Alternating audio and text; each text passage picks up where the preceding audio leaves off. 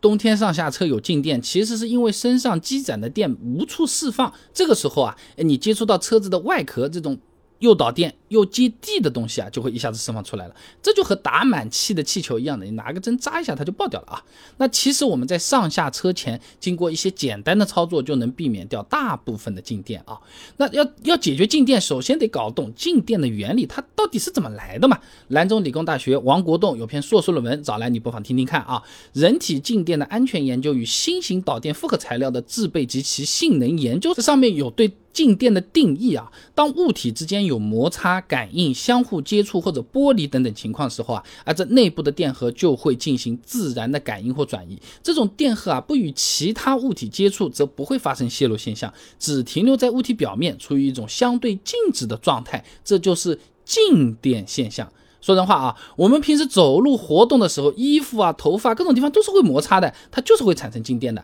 哎，就和在学校的时候做静电实验一样的。哎，你丝绸摩擦玻璃棒，玻璃棒是可以吸起纸屑的。哎，这也是摩擦引起的这个静电啊。那么冬天相对来说呢，又特别容易产生静电。中国人民武装警察部队学院李金梅等人在期刊《消防科学与技术》上面发了一篇论文啊，环境温湿度对人体静电电位影响的实验研究里面，他这么说啊，一般呢认为当环境湿度保持在百分之六十到百分之七十的时候，能够有效防止静电蓄积。那么相对湿度在百分之三十以下时，人体就会呈现显著的带电现象。像我住的这个杭州啊，冬天湿度呢基本上就是百分之三十到百分之四十左右，哎，还是比较干燥的。所以啊，人身上也是容易带电。我按那个电梯的按钮的时候，我经常就会被电到，很惨啊。啊，那么上车之前，如果不想被这么鼻那么难受一下的话呢，就可以采取一些方法来除静电啊。首先啊，可以考虑从穿衣服的角度来解决。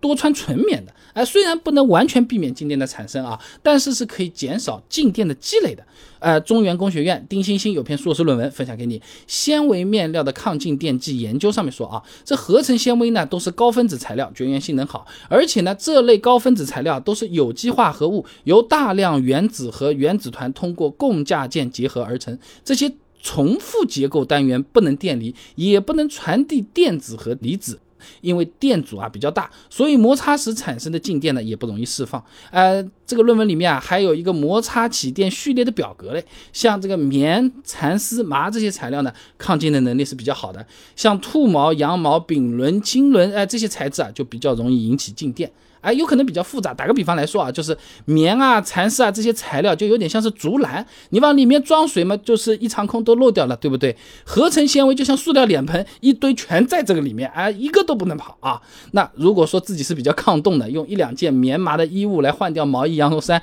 确实能够在一定程度上是缓解静电的啊。那如果有些朋友真的是吃不消这么干的，我怕冷有什么办法？我自己就很怕冷啊，那不是很抗冻，那就需要在上车前通过一些方法把身上的静电给导出去了。啊，孔德新在期刊《中国石油和化工标准与质量》上面发了一篇论文啊，人体衣物摩擦静电对战库危险性研究里面有个避免静电方法的研究的，哎，其中一条就是使用接地工具，比如说是接地腕带啊，这接地腕带就和路上看到油罐车拖着那根铁链链条一样的，可以把这个静电导出到大地啊。那我们没有接电碗带这种专业设备，哪去买？买了带着看起来就好像要被关起来，有点奇怪，对不对？啊，但是把静电导出去的操作还是可以实现的。那上车前啊，我们可以先把车钥匙从兜里掏出来，哎，用这个钥匙尖去碰一些什么金属扶手啊、金属护栏啊，也是可以达到导出静电的效果的。那还有个土一点的办法啊，就是你开车门的时候啊，用袖子把这个手包住，然后再去拉门门把手，这样也是可以避免静电的啊。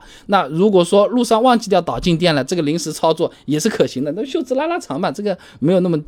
没有那么难嘛，对不对？那么除了上车时候会被电啊，下车的时候也是有可能会被电一下的。哎，这车门推开，人下车关门，手和车子接触的时候也经常会被电一下。那我们在车里啊，可以考虑进行一些保湿操作，从源头上来避免这个静电。你比如说什么车载加湿器啊，还是刚刚开头的那篇论文啊，环境温湿度对人体静电电位影响的实验研究里面，他这么说啊。这静电的积累速度和空气湿度是相关的。那环境湿度增加，空气中那么水分相应增加，人体皮肤啊就不容易干燥。不导电的衣服、鞋袜等等绝缘物质呢，也会吸收水分啊，或在这个表面形成了一层很薄的水膜，而具有导电性。哎，这啊都是可以在一定程度上促使人体积蓄的这个静电荷啊，哎更快的泄露逸散，哎不利于静电荷的积累。说的话就是你身上啊、衣服上啊有点湿润了，那本来绝缘的，现在就可以带一点导电性了，那就不容易把这个电聚集起来放掉了。所以说呢，在车上搞个加湿器，哎，身上也是不容易起静电的，下车也不用太担心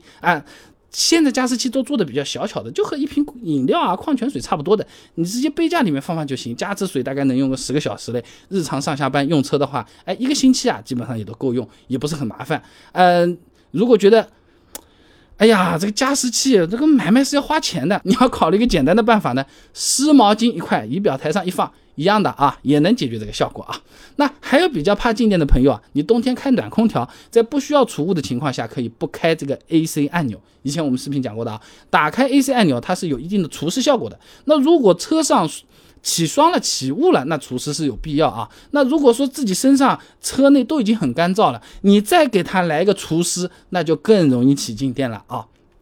除了刚才讲的那些方法，还有一些土办法的，比如说关门的时候不用手啊，冬天全部穿长袖，哎，用肘关节关门就不会被电了。关门的时候我推着玻璃车门玻璃去关，嘿嘿，没问题。我铁皮门一碰有可能会被电，我自己就是按着这个车玻璃去把这个门关上，从来没被电过啊。那总的来讲的话，防静电的重点就三个，第一个呢，穿衣服棉麻这个东西。方便啊！第二个呢，就是想办法把它导出去。第三个呢，只要是湿的问题就不大啊，静电烦恼自然也就没有啊。